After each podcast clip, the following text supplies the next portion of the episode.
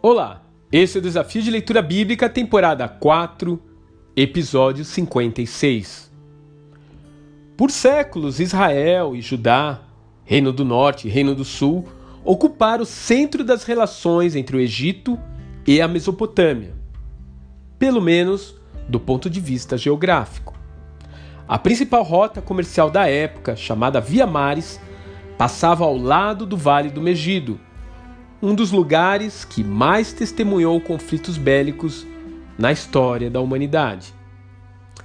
E é nesse lugar que Josias irá se encontrar com o faraó Neco.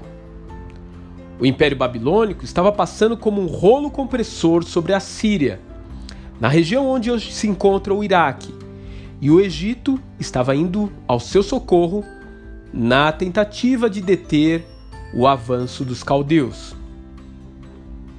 Josias, o rei de Judá, vê no ataque a Nínive, capital da Síria, a chegada do julgamento de Yahvé contra aquela cidade sanguinária, conforme as profecias de Naum, no capítulo 3.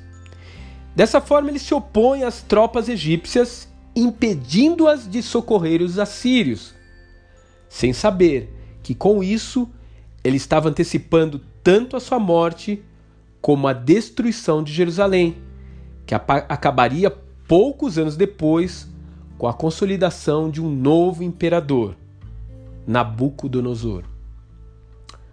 Josias, como nós, tinha dificuldade de enxergar as coisas na perspectiva da eternidade.